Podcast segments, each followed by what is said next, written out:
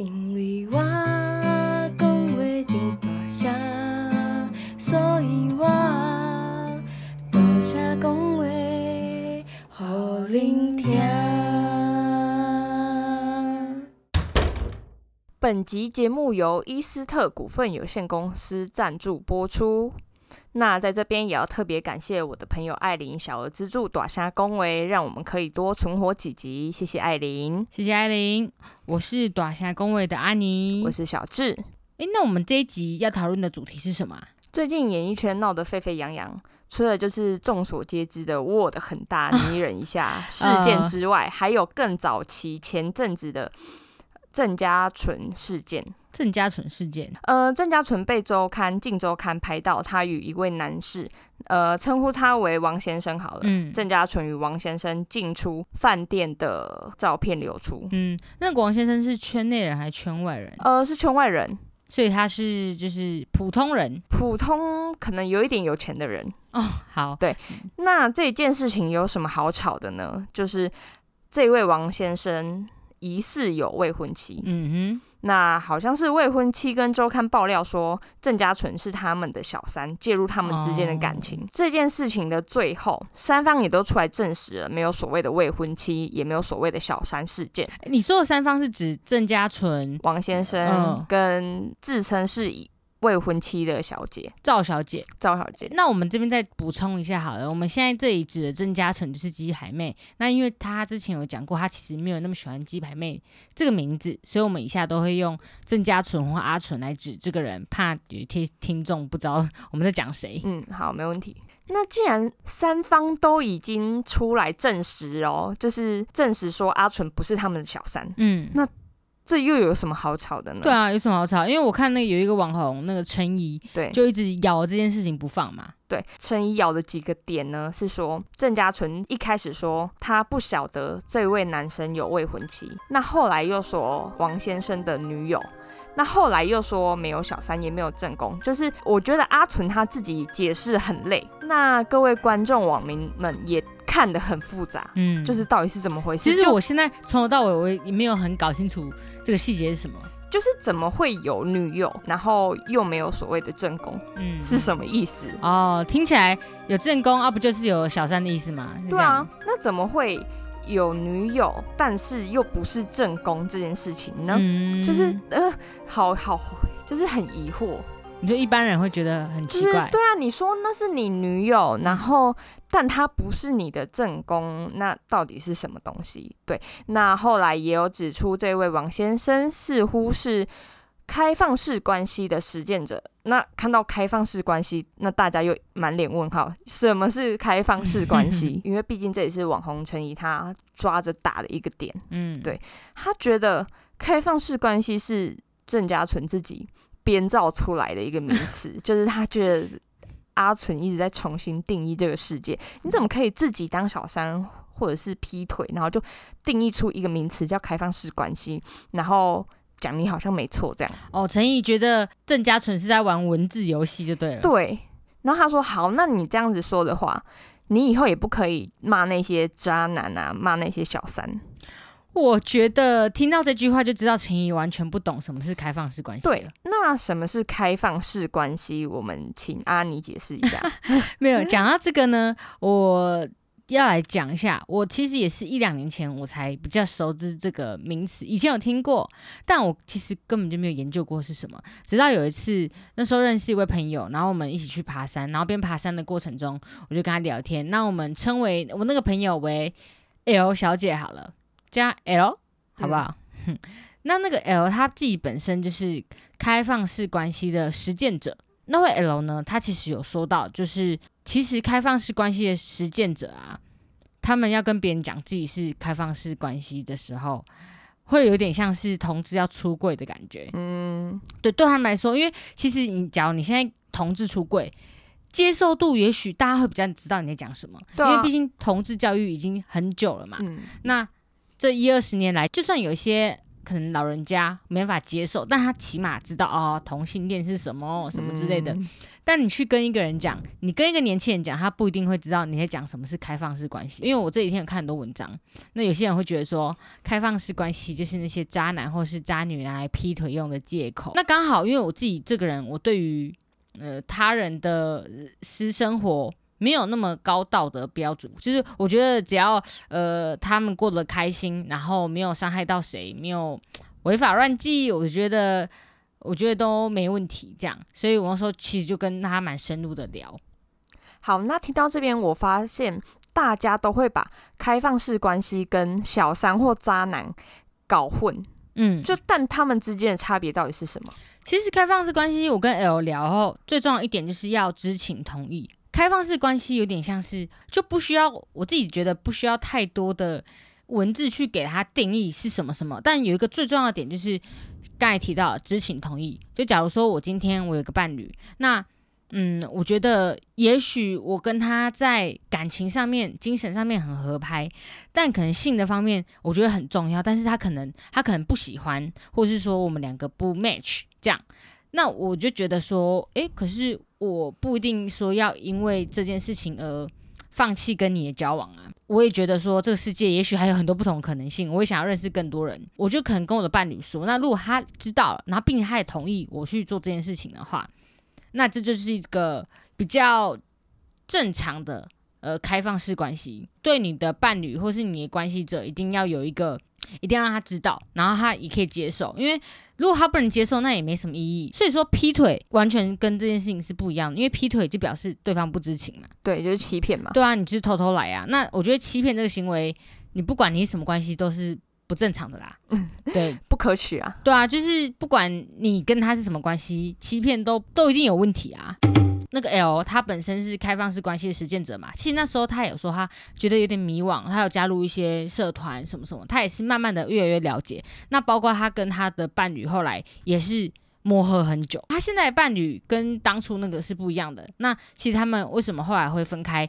呃，跟他聊天以后也有知道说，哦，可能其实跟当初在实践这个开放式关系有一点点影响。因为像嘉纯就有讲到啊，其实他对开放式关系是很有兴趣，嗯他非常愿意去尝试这件事情，但是因为沟通成本太高，而且你要太花心力去跟两方沟通，所以其实他早期的时候他有试着想要尝试过，但他后来放弃了。那我觉得艺人可能又更麻烦，因为他不可能跟全世界人去解释这件事情啊。可是又常常有记者去拍他们，如果拍到，那干要怎么解释？总之后来就跟 L 聊，然后包括我们要录这一集之前，其实我跟小智都有打电话给 L，跟他确认一下，因为我们想要，哎、我们这一集是可以讨论一下这个主题，但因为我们两个都不是很熟悉这一块，所以我们还跟他确认一些事情。其实我们有看了非常多的文章跟影片，但我们是即使看了那么多资讯之后，我们还是会满头问号。对啊，例如说开放式关系到底有没有一个那时候说主从嘛？第一个疑惑的点是，开放式关系，很多人都是从一对情侣，就是一对 couple 所往外延伸出来的关系。就是我本来有一个伴侣，然后后来可能是在他身上得不到一些满足吗？或者是我又喜欢上了其他人，嗯，所衍生出来更多的关系，所以一定会有一个主从的关系吗？就是我会有一个主要伴侣，由其他伴侣去填满我的不满足吗？嗯，那 L 后来怎么说？其实他觉得，既然你都已经想要尝试开放式关系，就是不太喜欢被这个世界的各种名词约束，嗯，那所以你甚至不需要去用文字去定义你们之间的关系。谁是？主，谁是从？对，因为他说，如果今天你知道你自己是从的话，你会开心吗？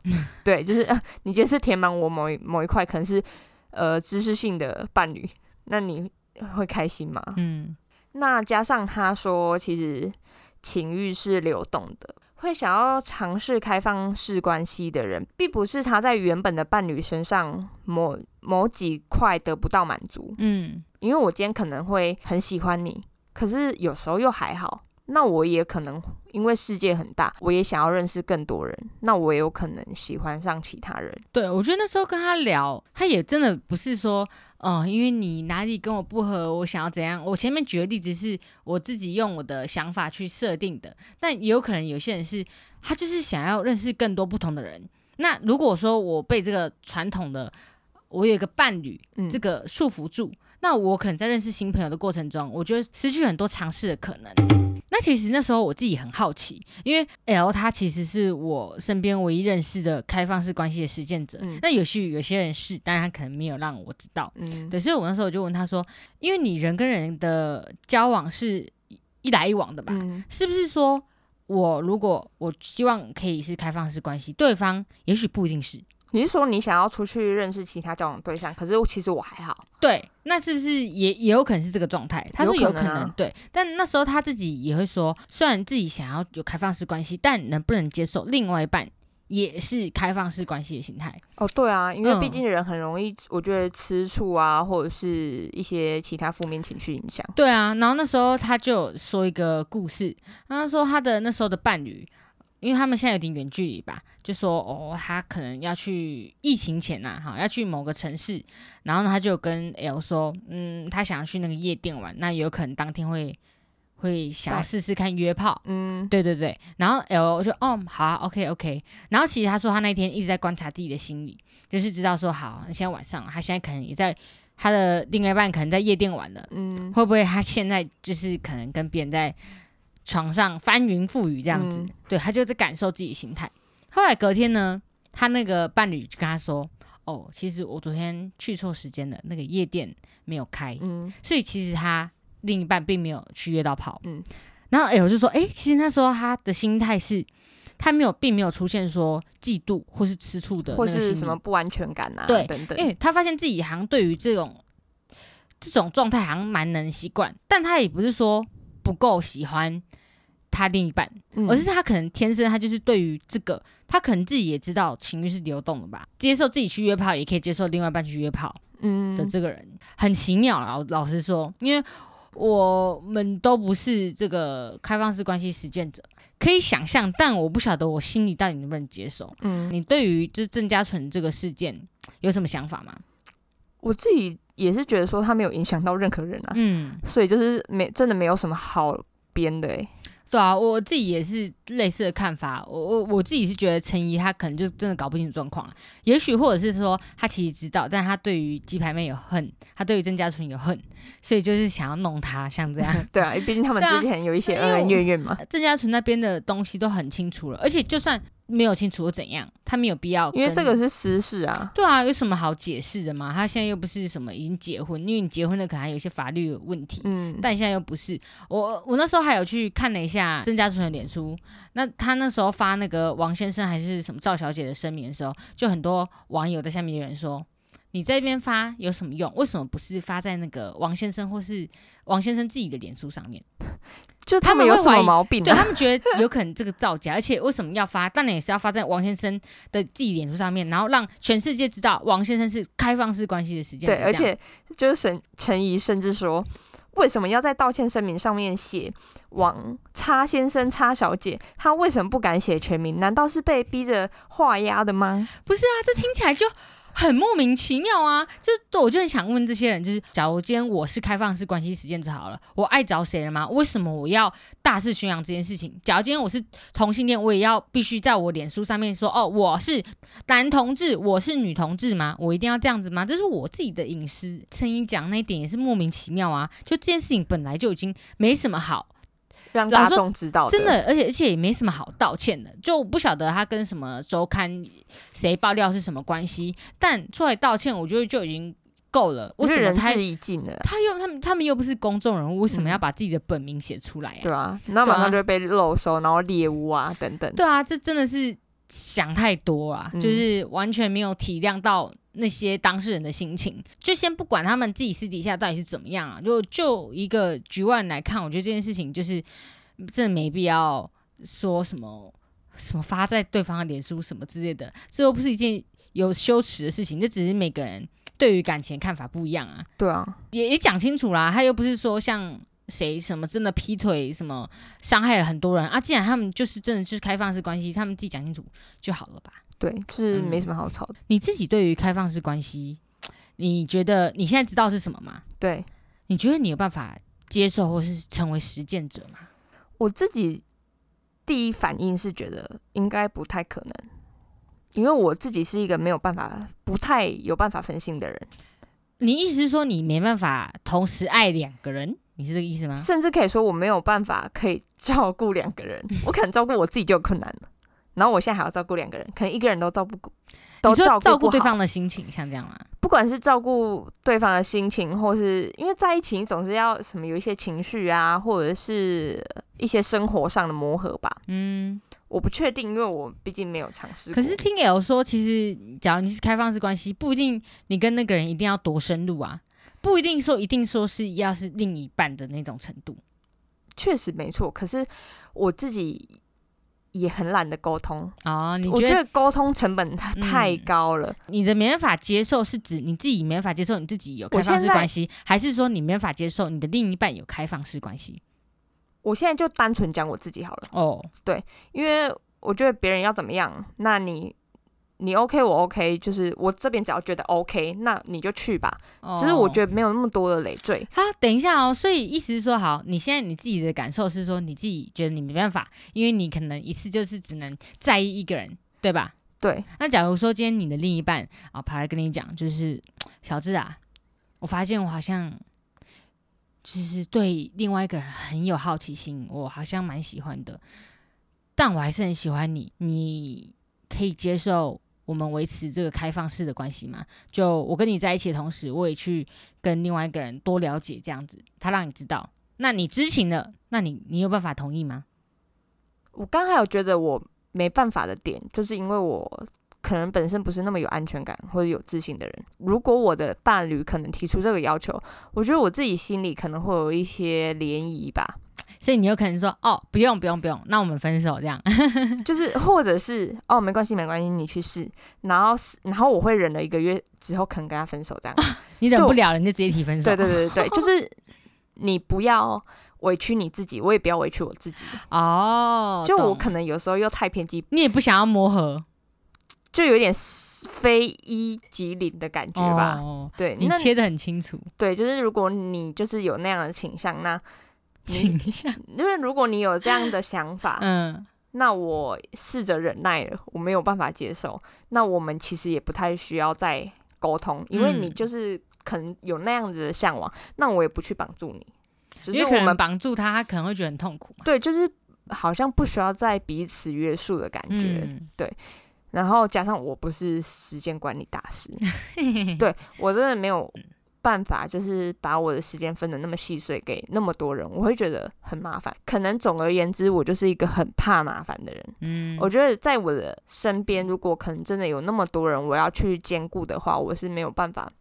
处理得来的、啊。嗯，那你呢？是我那时候有很仔细的考思考过这个问题。我现在设定的立场是，假如我现在是有另一半的，我会不会遇到一个我很心动的人？因为我后来仔细想想，发现会不会这件事情比我想象中的还近？因为我对我自己还蛮高高道德标准的，我对我自己是这样，对别人就比较不是。但我我会想说，啊，如果今天说我真的出现了一个。不管是可能外在、内在什么都完全是我很合得来，而且只要对方也是喜欢我的人的话，那我会怎么做决定？嗯，就会觉得说跟他继续维持就是朋友关系的话，我会不会觉得很痛苦？还是嗯说我会不会觉得很可惜？当然，那个前提是我还喜欢我当下的伴侣的时候，就你两个都喜欢？，对两个都喜欢，有没有可能出现呢？我现在没有出现过，但我不敢挂保证说嗯，永远不会出现。所以我就在想象那个状态，我就觉得哦，那个感觉真的很为难。那我想说，好，如果我到时候很为难的话，有可能，也许我会尝试，就是让伴侣知道，我可能会跟他讲。嗯，可是我又仔细想想，我想好，那如果今天是我我的伴侣跟我说，嗯啊，可能没办法出现了一个很、哦，很完美的人，他很想跟他失散，可是还是很喜欢我什么的，就是角色对调。哦，我就在想，我可能有点不行哎，我跟你一样，就是你说内心可能会觉得没安全感，而且我可能开始怀疑是不是我不够好，嗯，对不对什么你才会喜欢上别人。，对，但是这样想一想，不就显得我很糟糕吗？就是我可以接受自己做这件事情，但我竟然没办法接受另一半提出这个这个需求什么的，我就觉得，嗯，这样听起来我好像是个蛮自私的人。哎、就其实我觉得没有哎、你知道，其实很多实践开放式关系的人，他们自己也会有这样子的感觉吗？就是如果另外一半又去发展其他关系的话，嗯其实他们中间其实是经过了很多磨合的。对啊，我觉得这个好就是拉扯哦、各种任何吃醋啊、不安等等的情绪，完全是人之常情。对啊，我觉得就是一个很原始的心态了，做对我最舒服的决定，嗯，但不代表我也可以接受别人对他自己最舒服的决定。嗯对啊，所以总之，我对于开放式关系，嗯，我自己目前是没有实没有想要实践过，但未来出现，如果有可能的话，也不一定会完全排斥。不过，我觉得那真的是一条很蛮辛苦的路，像你刚才讲一样，在沟通上，对而且是也有风险啊，不代表你现在的另一半可以接受这件事情。那我觉得也有可能会会不会我尝试实践过程中，反而会失去原本很喜欢另一半，也说不定。嗯，所以我觉得这真的是一个，你知道人的七情六欲啊，真的是非常。但我们两个也都只是在庸人自扰而已啊。对 对对，我们也是自己在那边幻想。那这是我们对开放式关系的一些想法啦。我自己是希望大家不要去污名化这件事情，反正个劈腿跟这个是完全不一样的事情，大家只要知道这件事情就好。嗯就是会有一些蛮糟糕的人拿来混用，那那是他们自己要混用，但我觉得我们。自己要有能力去分辨啊，就是嗯他到这个人到底是劈腿还是开放式关系，其实应该他的所作所为很明显就可以知道。嗯，嗯，那如果我们的听众有人有自己是开放式关系实践者，或是你们对于开放式关系有什么想法，都可以欢迎可能私讯或留言给我们，嗯我们也可以下一集跟大家一起讨论这样。祝你生哎日快乐！等一下怎么怎么突然我们我们用声音要怎么展现？突然是关灯吗？还是你现在有端蛋糕出来吗？有啊有啊，在你面前。你说我要自己想象。哎呀，今天是我生日是不是？对，因为我们上片的时候刚好是你生日。希望我到时候真的来得及剪出来。对啊，恭喜阿妮终于迈向二十五岁轻熟女。我要二十五岁的，对，你要二十五，二十五岁就是轻熟女了，是不是？应该二七吧？因为毕竟 热狗一首歌叫《二十七岁轻熟女》。烂烂梗哦，谢谢谢谢小智。嗯，因为刚满二十五，目前没有太大的感觉。我有点好奇，小智，你当初满二十五岁的时候，到现在你现在二十七嘛，你是什么心情呢？这两年，你觉得二十五跟二十七真的有什么差别吗？我觉得大体上来说应该不会有什么差别，但是就是会觉得二十五岁之后就不太会想要过生日了，你就会觉得开始二五、二六、二七，然后就觉得、哦啊，好老好老哦。所以你会觉得自己开始变老了。但我觉得其实这个心情在每一个阶段都会有，例如你十八岁，然后你二十，然后你二十岁的时候。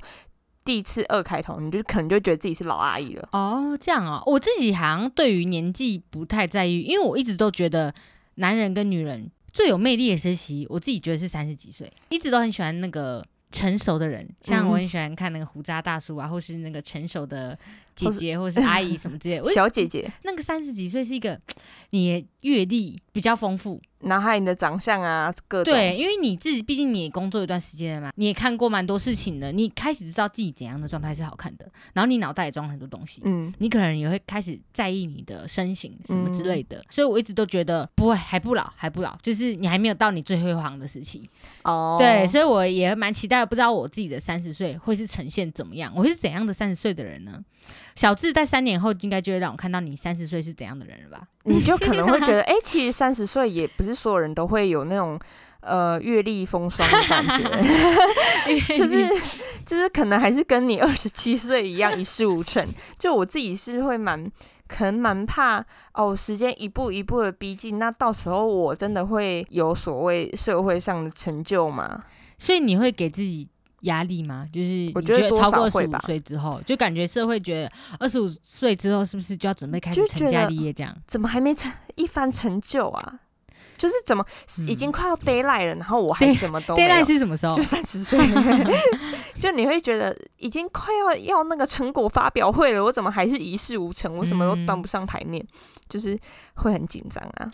虽然我没有什么资格讲，因为我现在才二十五岁嘛，但我只是觉得好像我好像在第一集有讲过，我是觉得真的不用被那个数字绑架嘛，就目前来说啦，嗯，对，尤尤其可能三十岁之前，我自己是觉得好像都还没有关系耶。就算你前面还没有所谓的那个社会中的那个成功的定义好了，但你毕竟你多活一天，你总是多长一天见识嘛。嗯我我一直都是这样想的啊、常会讲什么活久见，活久见，就是你活久以后，你总是会见到一些不可思议的事情。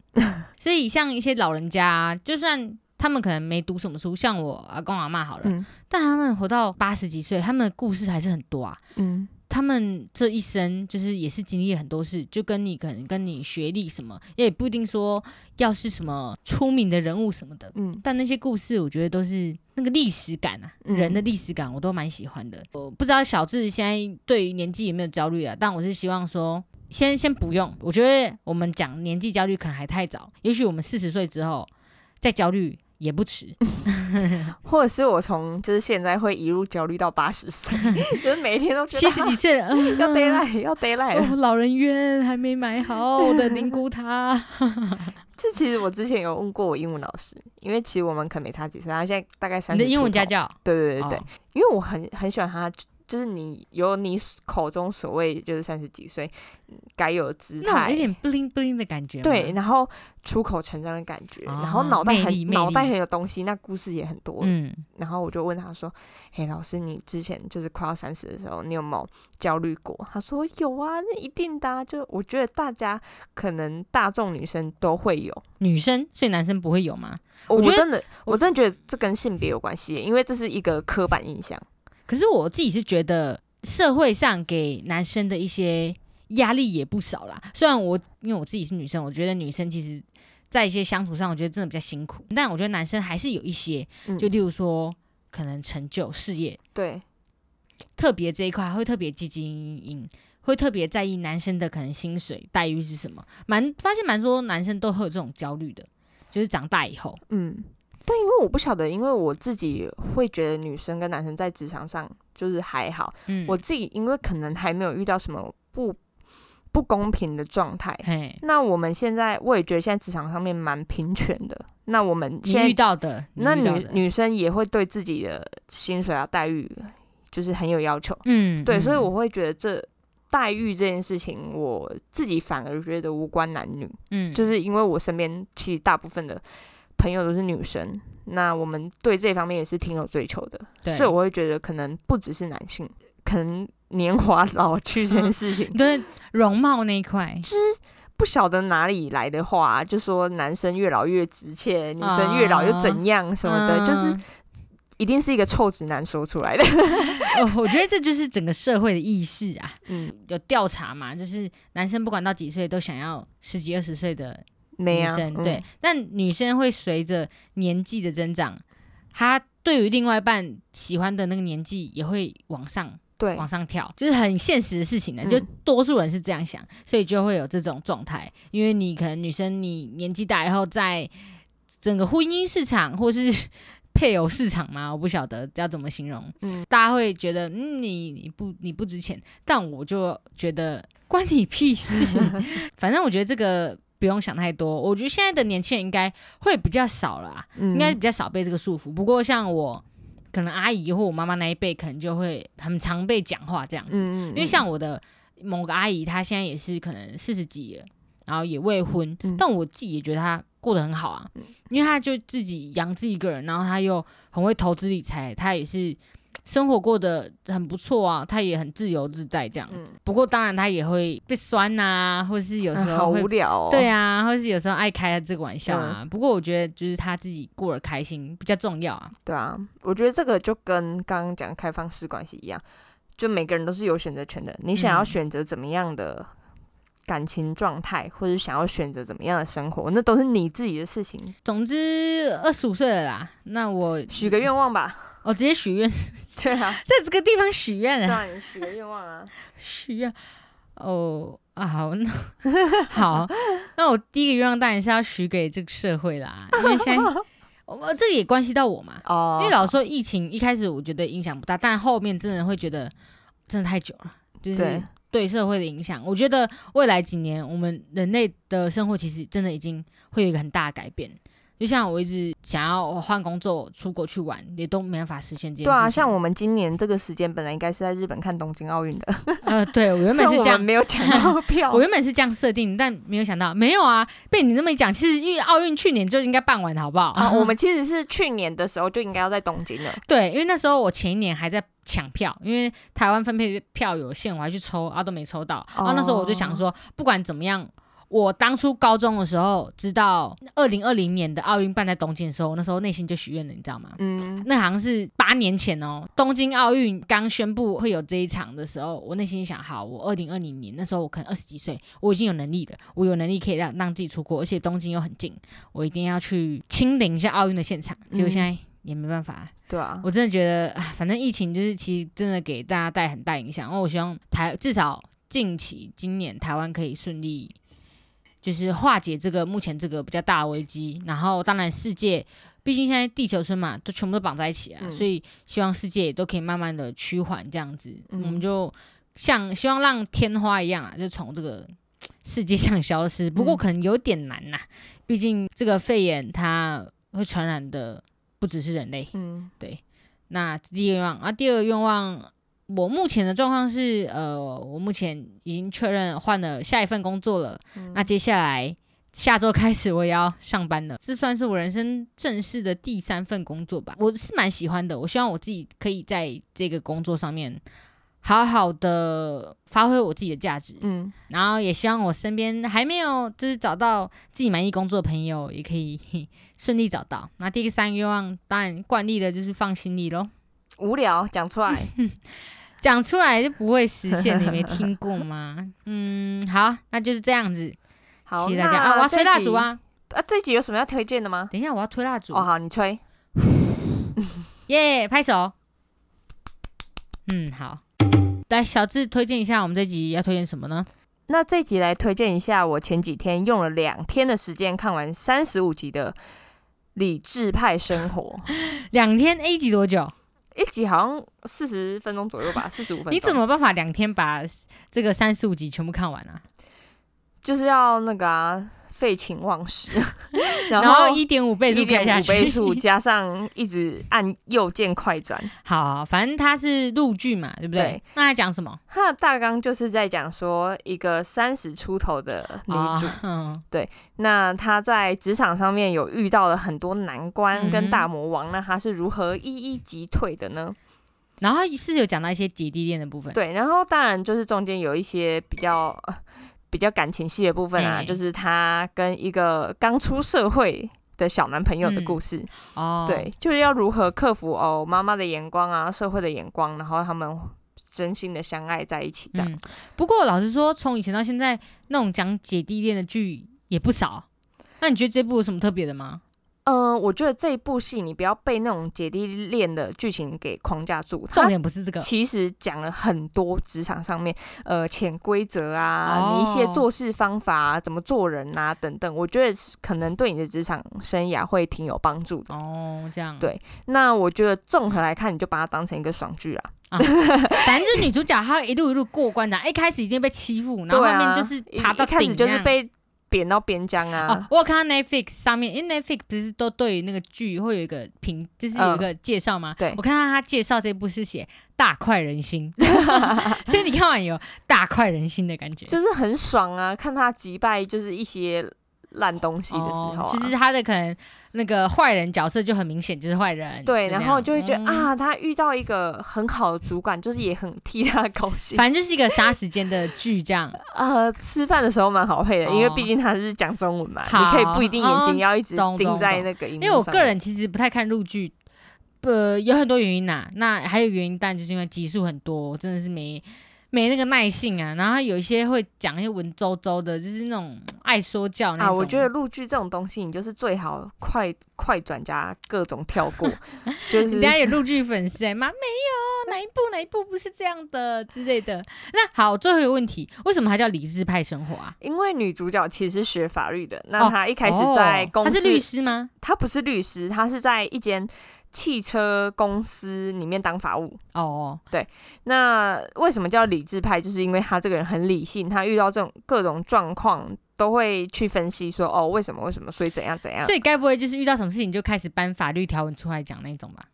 一开始是，可是到后面可能是有点忘掉他这一个人设的部分，就是开始变得有点感性的小姐姐。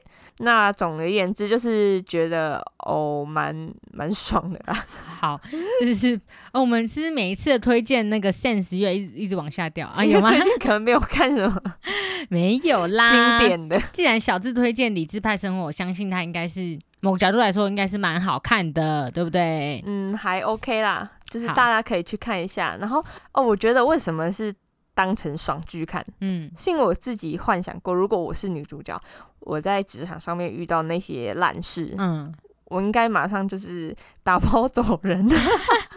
离职 我就是这么烂，就是哎呦，我没办法哎，就是那好种好辛苦哦。主管要压榨你啊，什么什么，然后各种同事的霸凌啊。那因为小智推荐关系，我我有试着去看第一集，我看第一集就哦，女主角好累哦，他们很累啊，就处理好多好烦的事情。然后妈妈也烦呐、对，就觉得各种烦。我看了就觉得好辛苦哦，我才不要过这种生活。我我钱领少一点没关系，我不要那么多压力。我好 好没有用哦，我。好，那总而言之，今天就分享到这边。好，那你最后再祝一下我生日快乐嘛？那我们短虾恭维全体员工以及在场所有观众一起为阿尼祝贺 生日快乐！谢谢大家，谢谢大家，我二十五岁啦，拜拜，拜拜。